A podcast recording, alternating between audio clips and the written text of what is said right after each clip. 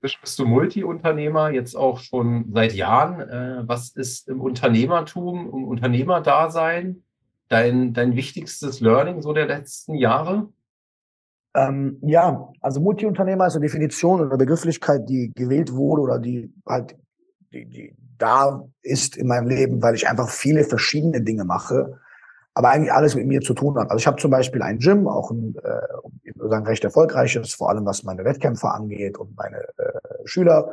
Ähm, trotzdem habe ich eine Bildungsakademie, ähm, die jetzt, wie gesagt, seit ein paar Jahr, äh, seit einiger Zeit online für jeden zugänglich ist, die davor lokaler war, auch online, aber jetzt nur online.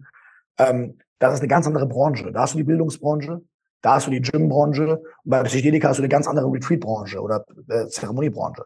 Und da ich damals noch meine Experten, die ich ausgebildet habe im Gym oder in der Akademie, an Firmen vermittelt habe, das mache ich immer noch, aber halt nicht mehr so, so stark wie vor Corona, weil das einfach Corona viel zerstört hat, war ich auch noch Anbieter für betriebliche Gesundheitsförderung, Vermittlung von Experten. Dann war mein Wissensschatz auch weit, dass ich Berater wurde für viele Sachen oder für, ähm, ich sag mal, äh, äh, Social Media Seiten oder Unternehmer oder Prominente oder äh, Vorstandschefs, CEOs. Somit war ich ein, mache ich so viele Sachen. Und da war man irgendwann mal, ey, was macht der Typ, der ist Multiunternehmer. Ähm, ich persönlich mag die Begrifflichkeit aber nicht mehr so krass, weil das hat mich irgendwann mal in das Ego gebracht, dass ich Ängste entwickelt habe, unbedingt Umsätze machen zu müssen wie ein Multiunternehmer. Wobei das nie mein Ansatz war, Multi-Unternehmen zu gründen und Multimillionen zu machen. Mein Ansatz war, dass ich das, was ich bin und meine Geschichte, mein Leid, daraus Wissen zu machen, Menschen zu inspirieren und den Wissen beizubringen auf mentaler, körperlicher, spiritueller Ebene, wie auch immer, was funktioniert. Und da jetzt zu meinem Learning. Immer wenn ich Dinge gemacht habe, die aus meinem Weg, aus meinem Dharma, aus meinem Seelenweg, aus meinen Fähigkeiten rausgingen, zum Beispiel ins krasse Skalieren von Geschäftskonzepten, die nicht mehr zu meinem Herz gehören, hatte ich Probleme, hatte ich Ausschreitungs-, Unruheträger im Leben, hatte ich mehr Stress im Leben, hatte ich mehr äh, Burnout-Situationen im Leben, hatte ich mehr ähm, Fehlverhalten im Leben, wie gesagt, ungesundes Verhalten, was Pleasure angeht, in jeglicher Hinsicht. Ähm, und so habe ich mir irgendwann mal gesagt gehabt, vor allem nach Corona und durch die spirituelle Ebene ähm, stärker, dass ich das machen möchte, was meine Note ist und mein Weg ist. Und darum habe ich viele große Komplexe zusammengefasst in kleinere Strukturen, bin immer noch ungefähr in drei Themengebieten tätig oder vier.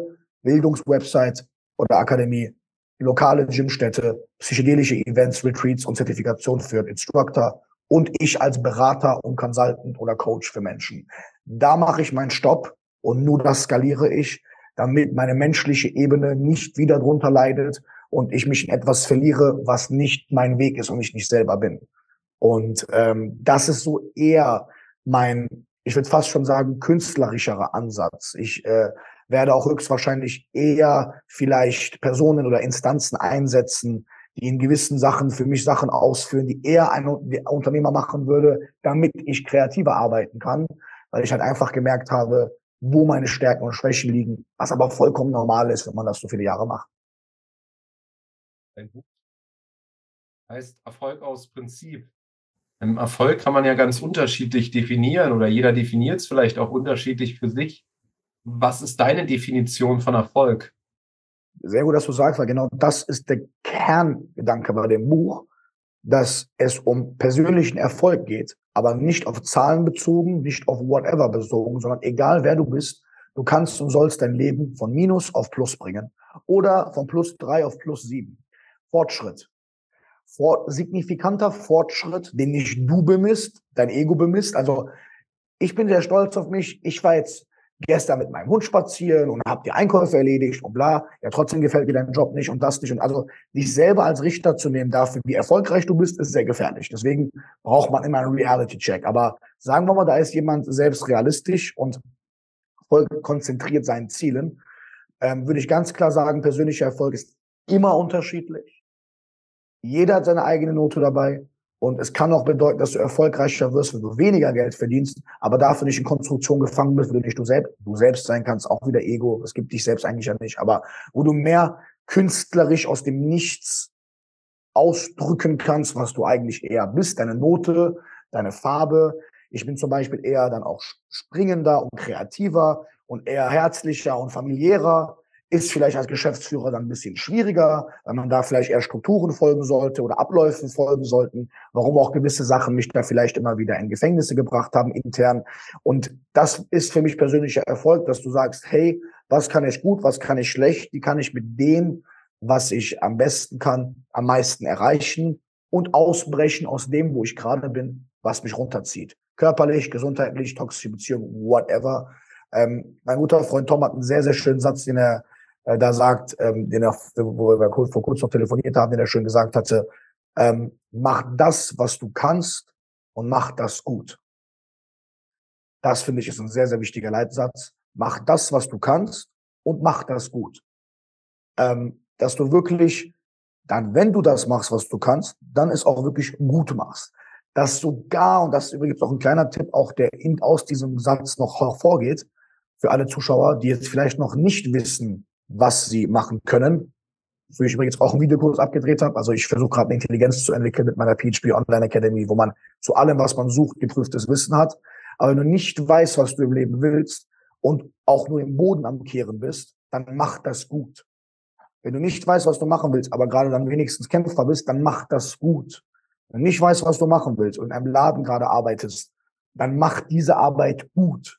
Das widerspricht jetzt nicht meiner Aussage von Ja-Sager weil der Ja-Sager macht es auch nicht gut. Dann macht die Arbeit so gut, dass der Chef von diesem Café oder von dem Betrieb, wo du kehrst, sieht, wie gut du arbeitest und dich hochpositioniert und sieht, der Typ hat's drauf.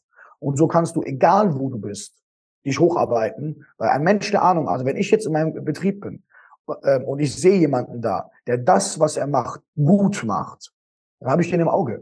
Und wenn ich dann jemanden suche, nehme ich wahrscheinlich ihn. Und äh, ja, das kann ich zum Thema Erfolg sagen. Was ist aus deiner Sicht so die wichtigste Erfolgseigenschaft? Von, äh, von Entschuldigung, von mir jetzt oder?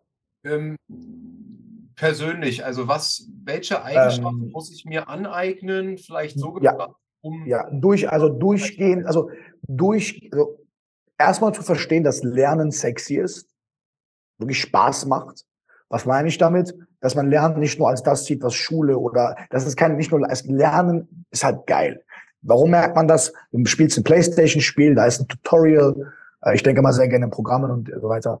Du spielst ein Playstation-Spiel, da ist ein Tutorial und bei dem Tutorial führt dich jemand durch das, was du tust, daran, dass du Lernerfahrung hast. Ah, Joystick nach vorne, der bewegt sich. Wenn ich X drücke, der springt. Doppel-X, Viereck, der springt doppelt hoch und knallt dem Schwert in die Fresse. Verstanden. Wir haben dann ein Gefühl von geil, weil ich habe verstanden. Dieses Verstandensgefühl. Das zu, das zu finden durch Persönlichkeitsentwicklung, Wissen, in egal welcher Hinsicht, bei mir waren es halt sehr viele, ich sag mal, Fakultäten oder Ressorts. Aber wenn man dieses Gefühl von A, verstanden, entkoppelt von dem, was bisher Wissen war, und dann wiederfindet in Gesundheit, Routinen, ähm, äh, in, egal welchem Thema, Kampfsport, Gesundheit, Kettlebell, vegane Ernährung, egal was du für ein Wunschthema aussuchst, dass das Wissen Spaß macht. Das musst du erstmal wissen. Und dann Algorithmen füttern. Wie gesagt, ich erschaffe gerade einen, der schon so ist, aber Algorithmen füttern, Social Media und Co., dass die dir so ein Wissen ausspucken, dass wenn du Social Media oder YouTube oder so konsumierst, dort im besten Fall immer wieder auf Wissen stolperst, plus in Form von Büchern, Kindle, Audible oder was auch immer, eine Routine aneignest, dass du Bock hast, wie ein Tutorial immer wieder zu lernen und das von anderen Experten. Das ist, würde ich sagen, meine Base, weil egal was ist, ähm, sogar der Sport, muss ich sagen, wenn ich mal ein bisschen gestresster bin oder mehr der Trainer bin oder mehr zu tun habe, kommt es auch mal, dass ich aus meinen Sportroutinen rauskomme. Aber aus meinen Lernroutinen komme ich nie raus. Das würde ich sagen, ist so mein, meine größte Erfolgseigenschaft was viele Freunde sagen auch von mir immer, egal was ist, der Typ hört nicht auf zu lernen. Ähm, aber ich höre nicht auf, ich lerne nicht irgendwas, ich gucke nicht einfach irgendwie eine, eine, Statistik an zu irgendwas. Wirklich, ich gucke, wo ich gerade bin und welches Wissen, Wissen effizient das da erweitert. Da war zum Beispiel Psychedelika so ein Pang, weil das, das mehr als zehn Jahre erfahrener Therapeut, Coach, Berater oder was auch immer sein, mit Wissen zu so vielen Themen, das durch Psychedelika viel effizienter, besser und viel heilsamer zu kommunizieren, war natürlich da der krasseste Multiplikator, den ich einsetzen könnte. Wenn ich jetzt gesagt hätte, ich gucke mir Videos an dazu, wie man Autos kauft und verkauft, wäre nicht effizient, weil dafür habe ich gar keine Strukturen, dafür habe ich gar keine Ressourcen, Ressourcen bisher aufgebaut. Und das ist so meine persönlich, für mich am wichtigsten Erfolgseigenschaft.